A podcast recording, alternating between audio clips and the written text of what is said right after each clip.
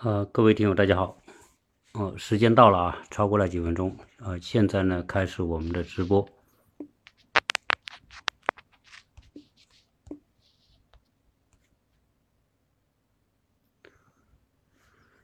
嗯，我们预计的时间应该是四十分钟。啊，那么今天我们要聊的话题呢，在呃我的预告里面已经。已经有聊到过啊，那么有兴趣呢，我希望大家呃可以一起来关注一下。呃，最近的 新闻里面啊，当然啊最受关注的莫过于钢琴家啊李云迪最近呃被爆出来啊因为嫖娼的事情吧啊引发了网络的巨大的关注。啊这个同时呢，也引引发了网友的很多的讨论啊。这个话题啊，当然也不是什么新话题了。呃，在过往啊，都有很多名人啊出现过这种情况，然后呢被爆出来。呃，但是这一次呃李云迪的事情爆出来，好像是啊特别的呃受人关注啊。这里面。啊，当然，我们还是因为北京吧，这个人们的觉悟高啊，很多呢是因为啊朝阳群众的检举和揭发啊，导致呢这个事情呢被披露。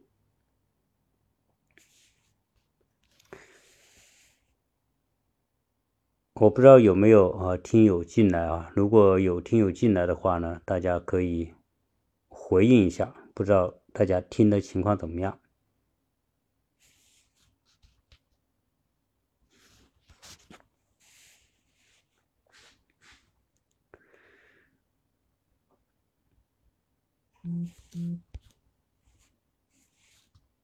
呃，我不知道呃有没有听友现在在听我的节目的，如果有的话，请回应一下，看看是不是听得清楚。好，我看到有一个听友进来了，好，对，谢谢啊。好，那么呃李云迪的这个事情呢，呃比较受关注，当然我也挺关注这个事情。呃，原因是呢，他李云迪是我们。我们国家青年钢琴家当中啊，非常卓越的一位啊，当然也长得很帅嘛啊，也年轻又帅气，三十多岁，但成就非凡啊，所以这样的人不多。我儿子学钢琴，那谢谢大家的回应啊，听得清楚就很好。呃，我儿子也原来也学钢琴，学了十年的钢琴，所以。呃，虽然我自己并不弹钢琴哈，但是对于钢琴的这些名人，我们还是有点了解，什么郎朗啊啊，李云迪啊，呃，郎朗的故事，他的成长的经历，我我都呃曾经都啊非常的关注啊，因为啊很多的家长都有同样的经历。而李云迪呢，从名气上来说，好像李云迪。啊，没有郎朗那么高，因为我们现在看到很多的媒体啊，啊，说到郎朗呢，说钢琴啊，世界钢琴大师，啊，李云迪也被称为钢琴大师，但好像来说，李云迪在名气上比郎朗好像低那么一点啊，但是总体来说也很了不起了啊，因为得过很多什么世界的大奖，呃，那现在这个情况是这个。呃，官方媒体对他有评价啊，那官方的媒体的评价啊，就很多人就认为哈，李云迪呢，他的这个事业生涯啊，以非常暗淡的方式结束啊，非常不光彩啊，等等，反正这种这种说法很多啊。对于这个呢，呃，但呃，官方的评价啊，是不是说他就？啊，一定就是这个人就没有价值了，但这个事情呢就不好说，呃，因为呃一个艺术家呀，他的艺术才华和他的品德，呃，是不是说啊必须保持完全的一致啊？这个呢肯定有不同的说法，有人认为说你作为嗯名人，你作为著名的钢琴家、艺术家，对吧？你享受了人们对你的敬仰啊，然后呢，你就必须是一个非常洁身自好的人，然后走出来啊，你做的事情都必须给人们一个啊非常非常好的榜样啊，所以这种要求啊，对啊。我认为是对的啊，在中国这个社会啊，这个主流价值观面前啊，你是呃你是不能够跟主流价值观去唱反调的啊，所以我也认为是对啊。李李云迪也好，什么郎朗也好，或者是什么其他的艺术家名人也好，你有这么高的知名度啊，那你就。需要有相应的品德啊，作为所谓的德艺双馨啊，这是啊我们国家对艺术家的一种要求，所以呢，我们会把这个艺术才华和品德啊有非常紧密的关联度，呃，当然这个呃也有人有不同的看法，就是为什么有不同的看法呢？说艺术家的品德啊。就是他的品德不应该啊，对他的艺术才华啊去做一种限定啊，就是说这个人你艺术造诣很深很高，你你做的作品特别棒啊，那么是不是因为他品德有问题，那么他的艺术价值就要打折扣啊？这个话题，我觉得。啊，人们有有这样的一种质疑，我觉得也能理解啊。所以，在这个事情上呢，因为确实也没准没有标准答案啊，没有标准答案。呃，关于李云迪的这个事情，包括他的成就呢，我想在这里我就不重复啊，因为媒体上已经有很多的啊报道啊。当然，就是说，呃呃，很很可惜吧啊。呃，李云迪那么好一个形象啊，这也在商在在商界也很受欢迎，很多的品牌啊都请他作为代言人，啊，他也参加了很多的这种节目，包括很多公益的等等，都做了很多事情啊。但是现在呢，这个事情一爆出来之后，所有跟他合作的那些品牌啊，立刻就跟他划清界限，然后把他。他参加的节目也给下架了，等等啊，这总总之吧，就变成一地鸡毛啊。这个，那李云迪这个事情叫这个，我们说叫嫖娼这个事情啊，这，哎呀，我我实在不太想说这两个字哈，因为这两个字说出来实在好像不是那么高雅哈。但是为了节目的需要呢，我还得说出这两个字，就是李云迪干的这件事啊。我我们有没有呃更多的角度来看他啊？我想今天呢是想聊聊这个事情，因为呃不光是李云迪吧，实际上还有很多的名人干过这种啊跟主流价值观不相符的事情，也就是说和一个啊名人啊他应该自律的事情不相符的事情啊，这种事情就很多啊，呃。包括我们呃原来知道呃高晓松啊曾经因为酒驾被刑拘坐了半年牢，对吧？我们也知道很多演艺界的人，比如说什么毛阿敏那个偷税漏税啊，或者是 那个什么冰冰啊，什么演员的呃这个阴阳合同，然后啊大量的偷漏税啊，还有。啊，什么郑爽的这个代孕的事情，还有偷漏税的事情、阴阳合同的事情，啊，总之吧，啊啊，有些事还有很多的名人啊，演艺界的啊，是吸毒啊等等，反正这种事情很多。啊，后来呢，我们也看到这个复旦大学的研究生，哈，有有几个研究生啊，也是因为去叫小姐，最后呢。啊，被披露了啊！最后复旦大学就把这些家伙给开除了啊，就开除学籍啊，就是因为你道德品品质有问题。所以这种事情啊，我觉得啊，绝对是在民间来说啊，对于老百姓，对于我们说网民来说啊，肯定是有不同的看法。我刚才讲了，有人认为这活该，对吧？你谁你你谁叫你干这事，对吧？然后呢，被人揭女揭发，啊，这个是你自由咎由自取。啊，有人是认为说，是不是该这样啊？当然，从法律界来说，很多人认为说，呃，把他违反违法这个事情是他的隐私啊，是不是应该在大众媒体这种大事的报道啊？是不是应该为这些人保留他该有的隐私，对吧？你法律可以去惩罚他，但是是不是要这样高调的去啊，从人格的角度去对一个人啊进行这样的这个？报道啊，那这种事情呢啊，反正不管我们的听友今天你是什么一个态度啊啊，我觉得啊都能够理解，因为每个人的价值观不同嘛啊，你认为他是错，那他就是必须是错啊。如果你认为他可以原谅啊，那也有你原谅的理由。呃，那呃，我想哈。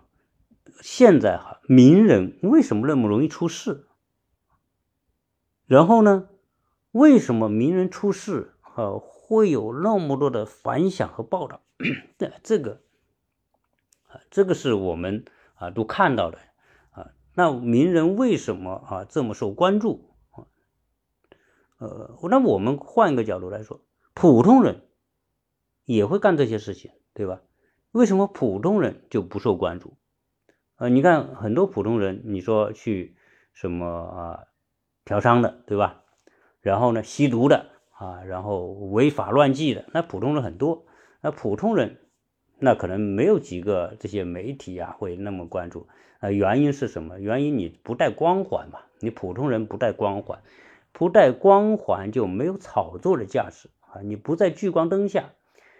名人是人人都知道，知道的人越多，这个人光环越高，那这个呃人做了一点事情，呃被放大的可能性越大啊。所以名人的很多事情啊，就是因为你的名啊决定了别人对你的关注程度啊。所以，但是话又说回来，普通人和名人是不是在道德品质上就应该不一样？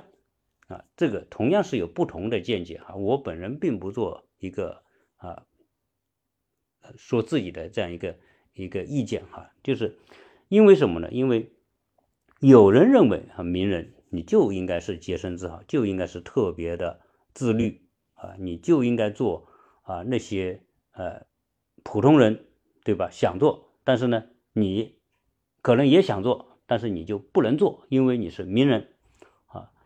所以，到底普通人和名人有区别吗？当然，在我个人的理解来说，啊，从人性的角度来说，普通人和名人没有区别。普通名人也是人，那自然名人也是人呢。普通人想做的事情，名人也会想做。呃，所以从这个角度来说。你要求说名人就做普通人想做而不能做的事情，对吧？比如说你是个名人，所以普通人做事情你就不能做啊？这种要求合不合理啊？所以这个我呢换个角度来说，这个可能会比较呃呃比较好讲一点啊。呃，现在这个自媒体时代啊。人人手里都有一个发布的一个通道啊！今天啊，我到街上，对吧？我也玩一下什么这个短视频呢？啊，看到什么东西我也发一个。所以现在呢，呃，发短视频的人很多啊，以短视频为生的人也很多。短视频这个行业让很多的人呢找到了自己的一个职业和谋生的手段。啊，所以，但是这些做短视频的人呢，都都需要内容，都需要题材啊。所以，内容和题材，那你现在，呃，如果是名人，只要你名气够大，那你要是犯点事，那被放大的概率，在今天这个自媒体时代啊，可以说一分钟之内就可以传遍全世界啊，这就是这个时代最可怕的一个地方啊。所以名做名人啊，呃，名人呢，现在可以说做名人是越来越不容易啊，呃，你要出名不容易。你要维持一个名人的状态也是很不容易的。哎，我我想我们有很多听友，今天有不少听友参与了，这么多听友参与，呃，有没有问题的啊？我希望大家可以不光是听啊，大家可以呃互动一下啊，提出一些问题。呃，所以名人由于呃有名嘛。这个名是什么？名就是受人关注，名就是现在舞台上的聚光灯所以你你一旦成为名人，你就被关注，你就是属于聚光灯下的人。聚光灯下的人啊，就是比如说一一些名人在台上做一点点的事情啊，那都会被放大。但我记得，呃，大概是在八月份啊，八月份，呃，美国。在撤出阿富汗的时候啊，不是有十三个美军士兵被炸死，然后呢，用军机把它运回美国，运回美国之后呢，就很多名人到机场去迎接，其中包括这个啊，拜登和他的夫人，也站在这个欢迎的队伍当中，对吧？本来就是一件这样的事情，结果呢，在啊，拜登。在等待过程当中，一个很小很小的动作，就是他看手表，啊，实际上他看手表也不是特别明显啊，就是说你可能也不一定那么注意到，但是那么细小的一个动作，啊，在那种聚光灯之下，立刻就被人抓到，然后全世界可能全世界人都知道为什么这个这个老家伙，对吧？啊，这么没有这个涵养。在这种情况之下，人们都很悲痛的情况之下，你竟然显得很不耐烦，然后就看手表，是不是觉得这个等的太久了，还是怎么样，对吧？啊，所以那个事情就被就一下子就被全世界报道啊，特别是被他的反对者啊，然后拿来放大啊，所以你想做这个名人还是很难。呃，我我想啊，在我们今天这个时代，想成名的人特别多啊，大部分的人。因为什么？因为名和利往往是挂钩的，有名可能你就你的名就可能变成利啊，可以转化为利啊，所以现在很多人想出名啊，原因是他你要出名啊啊，我们说出名是呃既有好的一面也有不好的一面，因为出名那意味着什么呢？我刚才讲了，意味着如果你出的名越大，你被聚光灯关注的越多啊。嗯，那实际上是出名是很不自由的一件事情，对吧？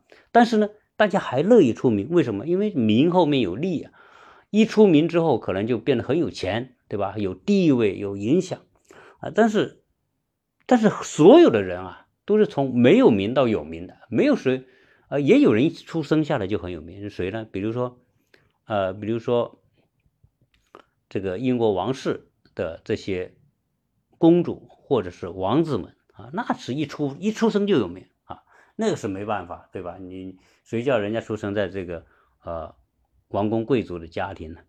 啊，或者你是啊呃什么大富豪啊啊，或者你是什么大明星，对吧？啊，比如好莱坞的大明星，然后哎生个孩子，生个小孩，那那也是立刻变得有名。但是大部分大部分人都是从从无名小卒，从普通的老百姓。哎，你好哈，呃，有有听友，我谢谢你们互动啊，你们越互动，我们的直播越有意思啊。所以，呃，我们作为普通人啊，因为我们都什么都有一种感觉，我们去看戏的时候，看舞台上的人啊，受万人瞩目那种感觉啊，那一定很爽，对吧？所以我们经常看那些呃歌星演出啊，然后站在台上啊，聚光灯一打，然后。啊，这种那种那种受万人瞩目的感觉，然后站在台上挥挥手，左边的听众你们好吗？右边的观众你们好吗？等等，啊，下面的人哗，就那种那种感觉特别好，所以那些人普通的人啊，都觉得那种感觉特别好，所以啊，一般人都希望自己有机会成名，啊啊，这是所有的人的一种一种啊一种愿望，但是呢，呃，我们对于成名的理解。仅仅是一种很简单的啊，就成名就会就是成功，成名就是有就这个有光环啊，成名就可能用名变得变成有变成获利，对吧？变得富裕啊，变得有影响啊，所以但是呢，我们所有人都没有成名的人，想成名的人都没有想过，一旦成名之后。对一个人的束缚就是大大的增加，也就是什么叫束缚？就是你的自由度啊。实际上说来呀，这个世界，上帝真的所造的一切事情都是平平等的。你没名的时候，没人关注你，没人关注你，你干点事，对吧？没人说你。你看你在地上公共场合你吐个痰，我想没人说你的吧？啊，你吐就吐了，最多是那个戴红袖章的这个。这个老头老太太，对吧？城管的来说啊，吐痰给你罚个款，罚个五块十块了不起了啊！一呃，如果我在街上吐个痰，我估计嗯嗯没有，就是被人看到也没人报道我，因为什么？因为我没名，对吧？呃，如果你是啊，如果你是一个啊著名的艺人啊，或者是什么名人。啊，然后你我我记得美国曾经有一个啊特别有名的一个叫麦当娜啊，就是歌星啊，也演电影，啊，他名气很大，在在美国那是属于绝对的顶流哈，就是就属于是尽人皆知的人物。那有一次呢，呃，他和他的粉丝在一起啊，结果他粉丝说他了啊，结果他特别不爽。结果冲着冲着他粉丝就吐了一个唾沫，大家记住，就是吐口水。呃，这个事情呢，哎，就变得很大了，就是立刻被放大。放大之后呢，这个被吐口水的这个粉丝就起诉这个麦当劳。起诉之后呢，这个法官给他判判赔偿好几百万美元。大家知道这个拿他的口水哪这么值钱啊，对吧？啊，实际上当然不是他的口水值钱。对吧？也不是燕窝，对吧？又哪有那么值钱啊？美国的这个法官就说：“你是公众人物，对吧？你被万人敬仰，你必须有做出符合公共道德标准的事情。然后你现在吐对粉丝吐口水，啊，你有损一个啊名人该有的那种啊道德行为啊，你是楷模嘛？”啊，所以呢，罚他几百万美元。那这个事情你就看得到，但是啊，美国好像很多时候也是跟我们啊，在国内的情况是差不多的啊。所以呃，想成名啊，一定要知道，它一定是两面的哈。我我个人一再认为说，看事情一定要看到它的两面啊，哪怕在某个时间点。对其中的一面会放大，比如说对没有名的人想成成名，他会把成名放大，享受成名带来的好处。但是，呃呃，成名就意味着你失去自由，因为你太受关注，你的一言一行，对吧？可能都逃不出这些关注者的这个目光啊。呃，一旦成名之后，你做事很多事情就得偷偷摸摸啊，这个。什么叫偷偷摸摸？就是普通人可以大大方方的去做的事情，啊，那名人可能就不行。呃，我我们曾经哈，大概几年前，美国有一个啊很有名的皮条客，呃，叫爱博斯坦。呃，这爱博斯坦好像我在节目当中曾经也提到过哈，这个爱博斯坦是西方最著名的皮条客之一。啊，他本身也是个犹太人啊，大学还没毕业，但是这个人很有商业头脑，后来呢混迹于华尔街，啊，也赚了很多的钱啊，赚了很多的钱之后呢，啊，这个人就啊特别善于经营关系啊，然后呢，这个经营关系里面这些美国的上流社会啊，呃，他想构建一个他控制的关系网。那对流上流社会的人缺什么呢？那这个人很会琢磨。那上流社会的人不缺钱，不缺地位，不缺影响，不缺受人关注，对吧？这些东西都不缺。但是上流社会的人有一点是共同的，就是这些人都好色。呃，不管他有多大的名，他都好色。所以爱波斯坦呢，就精于。呃，他对人性的充分的了解，因为这个人自己就是一个特别好色的人啊，因为他是亿万富豪啊，他也是啊，然后呢啊，叫他的秘书啊，帮他找很多的年轻女孩啊，有的甚至就是在大学里面的，有的甚至就是中学生啊，就是都十五六岁，那在美国十八岁以下啊，这都没未成年啊，未成年女性啊，那。如果是未成年女性的话，呃，成年人跟他们发生性关系是，啊，那是重罪哈。但是他不管哈，反正知道这些老男人们，比如说老男人什么比尔盖茨对吧？大家知道比尔盖茨是是世界大名人，对，曾经多少年的世界首富，啊，他又又是大慈善家，哎，但是。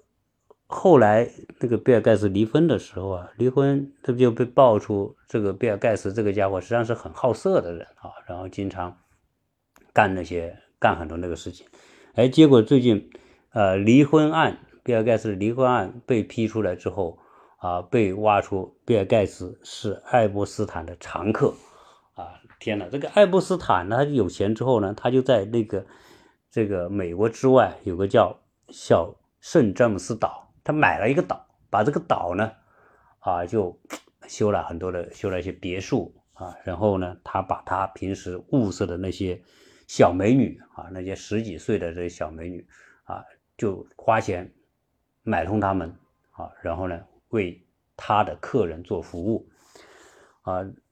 那这些老男人，像比尔盖茨，包括我们知道的美国的前总统啊，什么啊，克林顿呐，啊，董王啊。啊，都是他的常客啊！这些可不是我乱讲的，这个媒体上大量的报道，他们一起合影的照片。呃，爱波斯坦搞了那个小岛哈，这个我们说的这个啊，专门啊伺候这些得这些高官厚禄的这些人啊，这些社会的名人名流啊，不管是资本家、大资本家或者是大政客。啊，专门伺候他们，而且呢，他还买了好多架飞机，其中有一架是波音七四七飞机。而波音七四七飞机呢，那后来从哪里可以知道这个这些人跟爱泼斯坦关系好呢？就是从爱这个波音七四七的这个乘客名单，而这个私人飞机它也是受航空管制的，那私人飞机的乘客他也是要记录在案的。后来，这个爱泼斯坦的专机大量的就是把这些名人送到这个詹姆斯岛啊，呃，那最后呢，发现哈，比尔盖茨有，克林顿有，董王有啊。那董王一看被这个媒体披露披露出来的，吓得半死啊，赶紧说啊，我跟他很多年前就不不来往等等啊。总之吧。啊，就是爱泼斯坦这个萝莉岛啊，啊是这个高朋满座啊，什么人都有啊。后来呢，这个这些事情被披露呢，很多是啊这些岛上的女孩后来披露的啊，因为什么呢？因为这些名人呐，在聚光灯下的名人，大家都知道。你今天我们打开电视一看，董王对吧？你你可能是从背后看，看他的背影都知道是他，因为他这个上镜率实在太高了啊！他走路的姿势，你比如说普京走路的姿势，他那个那个手摆动的这个姿势，你不要看这个人，你把他的脸打成马赛克，你看他走过来，我都知道他叫普京，对吧？因为这些人总是在电视上出现，所以他的一点点东西啊，都变成很强烈的个人印记啊。所以这些啊，这些人呢，啊，在罗莉岛上的这些美少女是认识这些名人的，但是呢，这些名人未必认识这些美少女。为什么？因为可能就是一夜之交嘛，啊，可能对吧？就是一天两天。他哪能记住这些名人要见那么多的人，对吧？这些政客也好啊，或者是这些大富豪也好，对，那那他接触某一个人啊，一个女孩接触一天，他是肯定记不住的，名字也记不住，样子也记不住。但是呢，这些嗯小美女可记得，可认得他哈。晚上我陪过谁，对吧？哪一天，什么时候，他可能都记得清清楚楚。啊，这些人有些是被胁迫的，有些是自愿的。好，当初呢，可能就想，哎呀，我就是为了赚点钱吧，所以就就啊，就去就去做了这种服务，不管自愿或者不自愿。哎，等到他长大之后，发现哦，当初我是被胁迫啊，或被什么？哎，加上这家伙这么有名，对吧？嗯，某天晚上我服务过的谁谁谁那么有名啊，然后就把他扒出来，这个东西一扒出来啊。所以这个黑料啊特别多啊，美国政坛这些黑黑料啊非常非常多。呃，同时呢，就是实际上美国的这个上层社会啊也是一样的，掌握权力的这人利用权力，那要整一个人是很容易的。爱泼斯坦啊是这么有名的人，最后呢被关在纽约监狱，关进纽约监狱，大家知道那可是不是一般的炸弹了，这个爱泼斯坦。本身就是一个巨型炸弹，如果他说出什么东西来，那这后面的人政坛那就会掀开锅了啊，那那那就是翻天了。所以这些人是不能让他活着的。因此呢，啊，关进监狱不久，好像就有两个月啊，结果就说给自杀了啊。但这个自杀是真自杀假自杀不知道啊，种很多的这个猜测说这个里面是有问题的。因为什么？因为啊，他是关在一个重刑犯里面，呃，一个监狱里面，这个几乎是第一，你逃是逃不出去的；第二呢，啊，二十四小时有监控，除了上厕所不监控之外，呃，还有人多少分钟之内一定有人到他的监狱的门口去看的，啊，就是这么一种监严密监控的情况之下，结果还被自杀了。啊，所以后来呃也有人认为他一定是属于被被杀的，啊，因为什么？因为他这家伙身上的黑料太多，啊，所以呢，啊，你看这些名人要做点这个事情啊，啊，他也得偷偷摸摸，因为他只有到爱泼斯坦呢，呃，他就营造这样一个环境，让你偷偷摸摸，对吧？但实际上呢，这些事情啊。往往呢也变成别人的把柄啊，所以，呃，作为一个名人要这么干，实在是也是太不容易了啊。呃，有有听友，呃，最近啊，我看到有一百多听友哈，大家希望大家啊可以谈谈你的看法，在这个留言里面哈，因为你谈在留言里面谈看法的话，会会让我带出更多的话题啊。如果大家不谈呢，我这个话题往往是。局限于我自己的这些一些思路啊，反而可能不一定那么精彩。那说到这里的时候呢，我在想啊，这我们国家的呃社会环境和西方国家不一样。呃，比如说呃，克林顿啊，就是一个很有争议的人吧，因为他是。美国最年轻的总统之一，而且这家伙讲长得还特别帅。呃，九十年代他当总统的时候，那时候才四十多岁，高大帅气啊。然后呢，就搞了一个，这个叫什么啊？叫叫出轨啊，跟他的这个秘书啊，实习生叫莱文斯基啊。所以这个莱文斯基呢，啊，也是啊，跟他偷偷摸摸的啊，在办公室。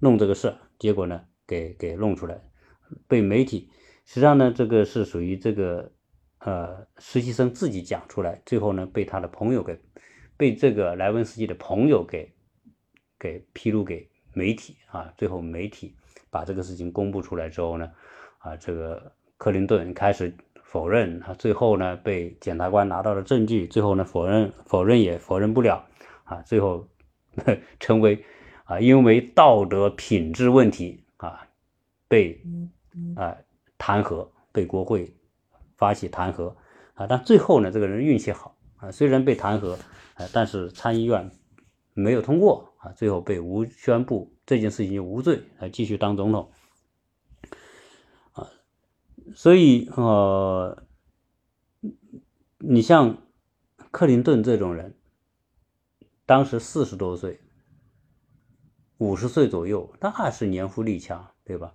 所以啊，你看，呃，这些名人啊，在人性上来说，他和普通人没什么区别，啊，只是说呢。啊，你比如说他们也有七情六欲啊，我我发现我们的听友群里面很多人在讨论这个问题，两派意见，很有有人说这有什么奇怪的，他不都是个人嘛？啊，名人也是个人啊，普通人会犯的错，他们照样会犯啊，呃，我们呃历史上啊很多的名人啊也有过啊这种我们说的。呃，上青楼啊，中国呢，呃，中国这个基本上呢就是很有文化啊，所以呢不说他是什么什么啊，就说青楼啊，说这些女的呢叫青楼女子，对吧？在历史上呢，中国古代的青楼文化是非常的盛行，呃，而且是合法的，在那个年代哈，当然这个呃。可以说吧，这个男权社会啊，那青楼合法也是一种啊司空见惯的事情。在中国古代啊，那很多的名人，包括呃文艺界的人啊，比如说那些作家、诗人，呃，唐代是一个繁荣昌盛的一个时代啊，我们说的盛世嘛。唐代这个盛世里面。说啊，李白，对吧？大诗人，那就是青楼的常客，而且他写了很多的诗是跟青楼有关的，啊，这个有意思吧？啊，然后白居易啊，比如说呃，安得广厦千万间，对吧？大比天下寒士俱欢颜，这个白居易，哎，他也是青楼的常客，可以说在唐代、宋代啊，那些。那些大文豪们几乎都是青楼的常客，什么杜牧啊、苏轼啊、欧阳修啊啊等等啊，这些人呢，呃，当然，呃，古代的青楼，真正说的青楼的，它就不是简单的，比如说啊，窑子啊，对吧？呃，我们说这个，呃，比较通俗一点，叫窑子。但是呢，啊，青楼和窑和窑子还是不是呃等同的啊？青楼是比较高雅的一点的。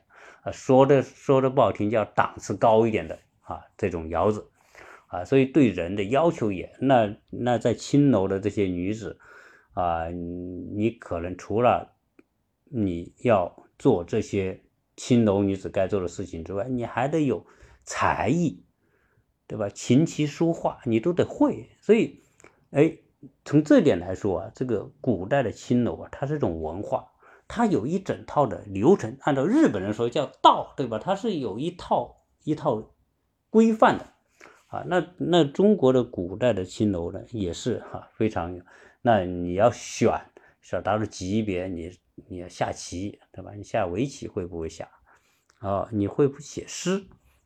很多的这些古代的文人呢，就是跟一些青楼女子之间有高度的互动，这种互动会。让他产生很多灵感，啊，在这种互动当中创造很多的这种千古这个名垂千史的这些这些作品，诗也好，文也好，啊，或者是其他的东西也好，啊，这个东西呢，啊，也很，就是说，呃，你你你很难说吧，他就是一无是处，对吧？但是呢，啊，你从这些今天我们说的这些大文豪、这些诗人。他们名垂青史的那些作品，呃，往往就是在这种互动当中出现的。那你怎么解释这个东西就不太好解释啊，不太好解释。呃，实际上中国近代的很多人，近代史那些大名鼎鼎的人，什么康有为啊、梁启超啊等等这些，对吧？我们想象这些人讲搞戊戌变法的，那这些人实际上也是青楼的常客啊。所以说这个康有为，康有为是呃被人认为是文人嘛啊，然后呢他也很有影响力，呃到处演说，到处演讲课啊。有一次这家伙从上海要去北京。啊，去去去讲课，呃，中途呢，他要坐船，坐船的之前呢，哎，就溜空去跑到那个青楼去了一趟，去了一趟呢，干得起劲的时候，一看时间不对啊，赶紧啊提裤子跑人，结果呢，这个钱也忘了付，这个这个青楼里都是养着打手的，对吧？我们说那窑子是养着打手的，啊，你不能这个白吃，对吧？所以呢。这小子为了赶船，提着裤子跑的时候，这后面有人追他。后来一看追了，彪形大汉追来的时候，吓得这家伙躲到码头里，躲到那仓库里，还最后呢逃过一劫。那像这也是都是名人干的事情啊。除了中国这种环境之外啊，在西方世界啊，那些名人，比如说十八世、十九世纪那些文豪。也很多人也是啊，我我们说的叫西方青楼吧，那怎么讲啊？反正也是妓女吧，经常叫妓女啊。这些人里面，你比如贝贝多芬啊，那我们今天讲贝多芬，肯定你不会一想到贝多芬就联想到啊，贝多芬这家伙跟跟妓女有什么关系，对吧？实际上呢，呃，贝多芬他作为一个音乐家，而且是当时非常啊有有名的音乐家，那都是属于。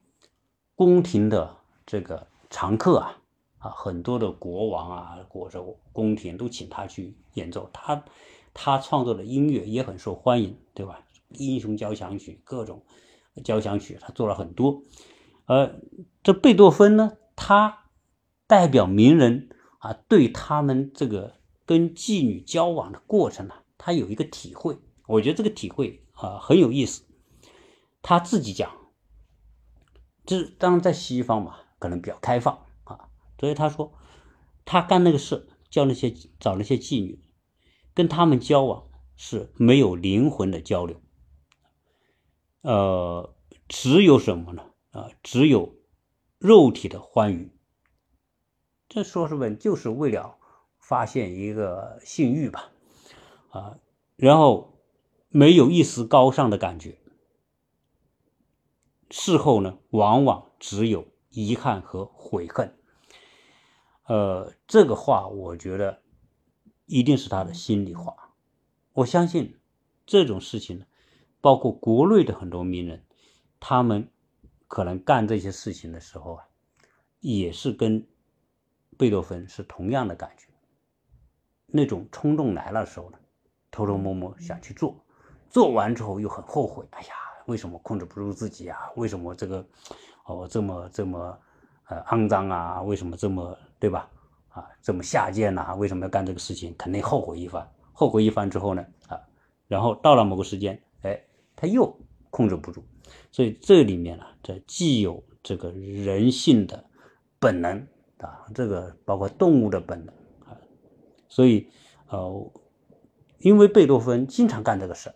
最后呢，他染染上梅毒，啊，他染上梅毒之后呢，据医生他的医生后的面后来的回忆记录，贝多芬染上梅毒，后来他的梅毒转移，啊，影响了他耳朵的听力，所以贝多芬我们都知道，贝多芬最后耳朵是聋了啊，然后他聋了的情况之下，咬个牙签还还作曲呢，对吧？啊，自己一边作曲一边弹一边作曲等等。啊，实际上他耳朵聋掉和他患有梅毒是有关系的。那除了呃，我们说贝多芬，实际上当时的那些音乐家、作家也有很多是干这个事，干这也是常客，干这个事，跟妓女交往特别多。呃，比如说雨果啊，在《悲惨世界》对吧？这个大文豪，法国大文豪。雨果是个什么？雨果是这个作为一个作家，他是，呃，跟这些，呃，我们说的这种妓女交往特别多的啊，这个人啊，像在他的写作之外，他的啊性生活是非常的混乱，什么各种各样的人啊，他都都是他的这个对象啊，所以呃，你想想吧，这些呃这个光彩夺目的这些作家啊，实际上私下里你要去看啊，他实际上也有很多见不得人的东西啊，包括莫泊桑。啊，这个莫泊莫泊桑也是法国的这个啊著名的作家，他也是一样，也是干了很多这个事，最后呢也得梅毒啊。所以我们讲这个事情啊，这个例子我估计如果要举，可以举出一大箩筐啊，没法举啊，对吧？凡是这些人有两重性，一重他们是著名的这个。文人作家啊，包括今天我们说李云迪，对吧？他也是著名的钢琴家啊，这是公众层面，他是公众人物啊。那一方面，另一方面，他是一个普通的人啊。那这样一个普通的人，那他就有确实，他一定是有普通人的七情六欲。但是现在很多网民不理解的是，为什么像？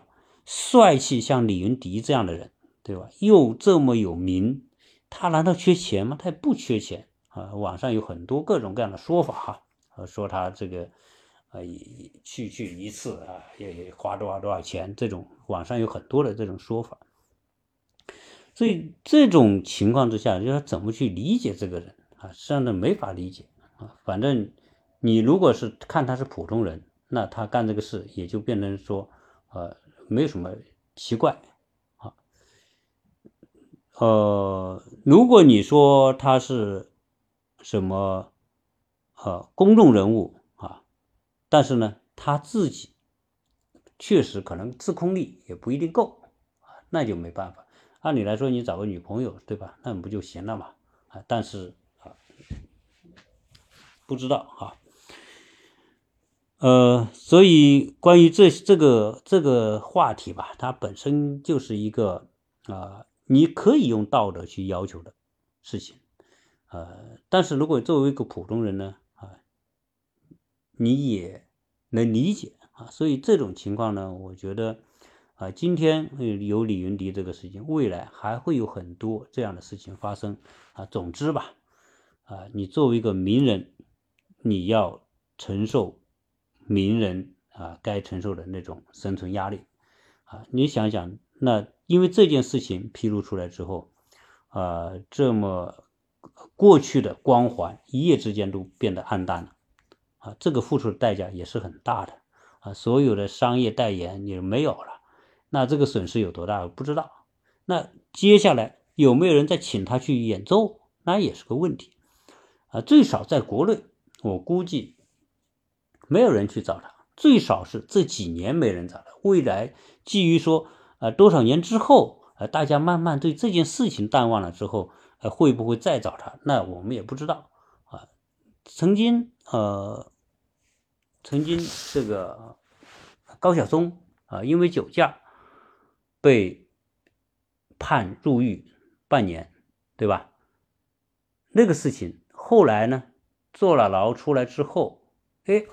好像大家对他来说，呃，还是原谅的比较快。后来啊，他复出，然后呢，参加各种各样的综艺节目，然后呢，做各种各样的在在在各种媒体上，在视频上啊，做各种节目，还很受欢迎。这个东西也很奇怪。按理来说吧，你这个有污点呢，对吧？你酒驾，你你作为名人，你按理来说你应该作为遵纪守法的模范。然后你酒驾之后，你这个人有污点。你就不应该受欢迎啊！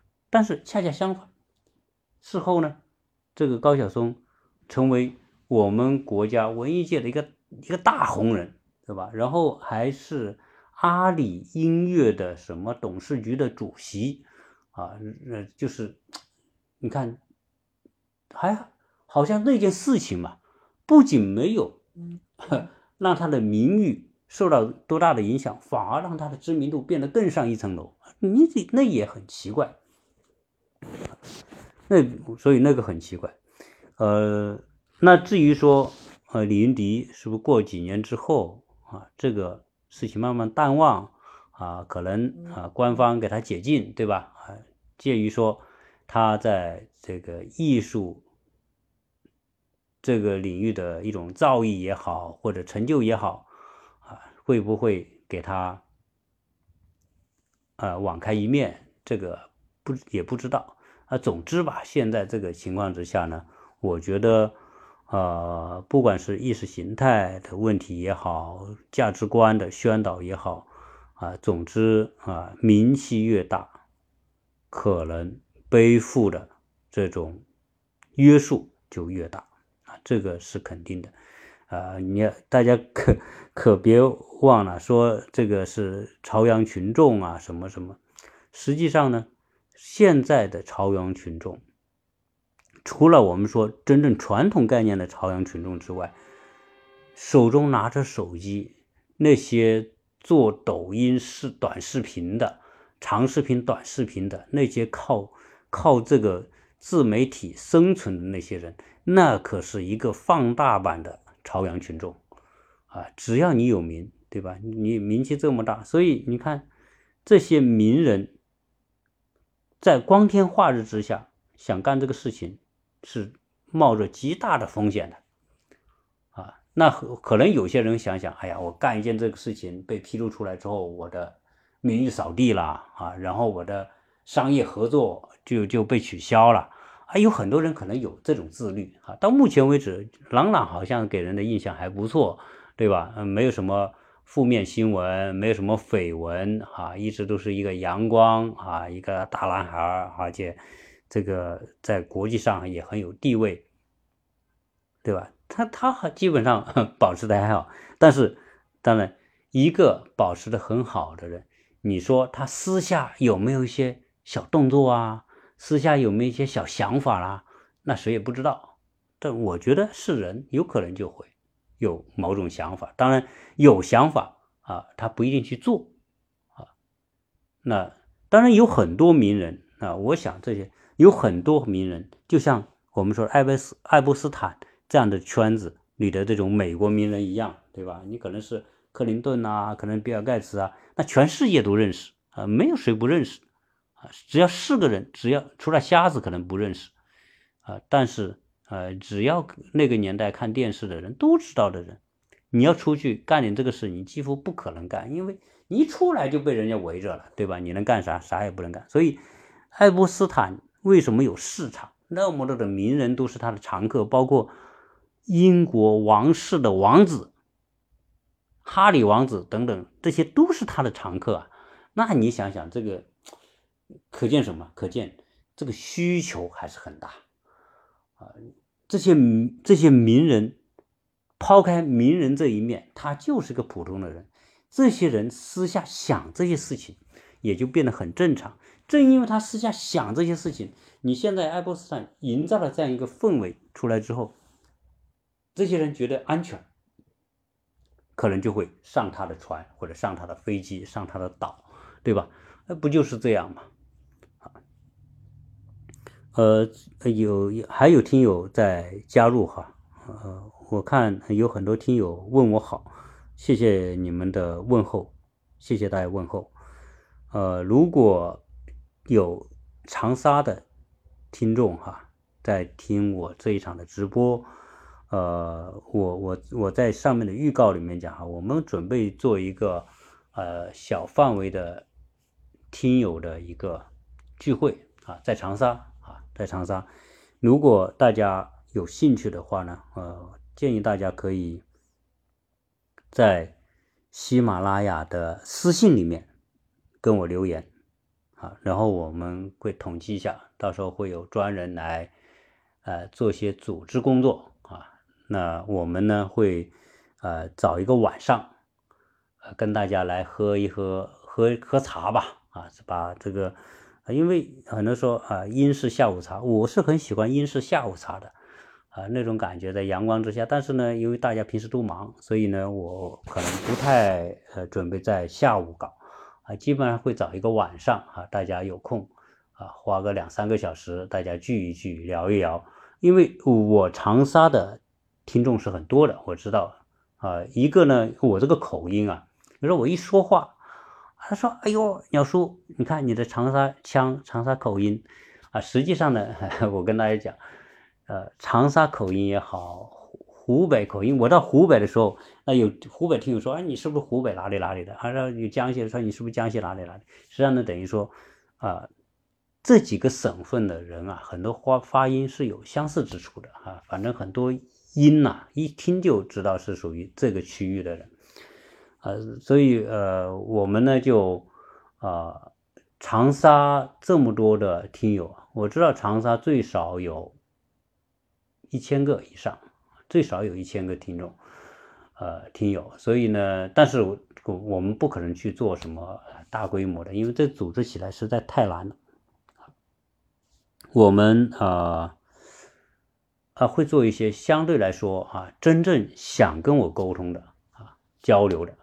大家可以来报名，呃，但是呢，呃，有很多听友说啊，我就想听一听啊，我想呢，如果只是说听听的话呢，啊，我倒并不是说建议你来，为什么？因为单向的这个啊，比如我做节目做了三年，啊，这三年多呢，呃，我谈了很多东西。呃，我想，如果你只是听听的话呢，在我的节目里面，平时有我已经谈的够多的了哈，你也已经听得够多的了。如果你仅仅是听听呢，我就建议你就不要报名啊。我是希希望那些想要互动的听友来报名啊。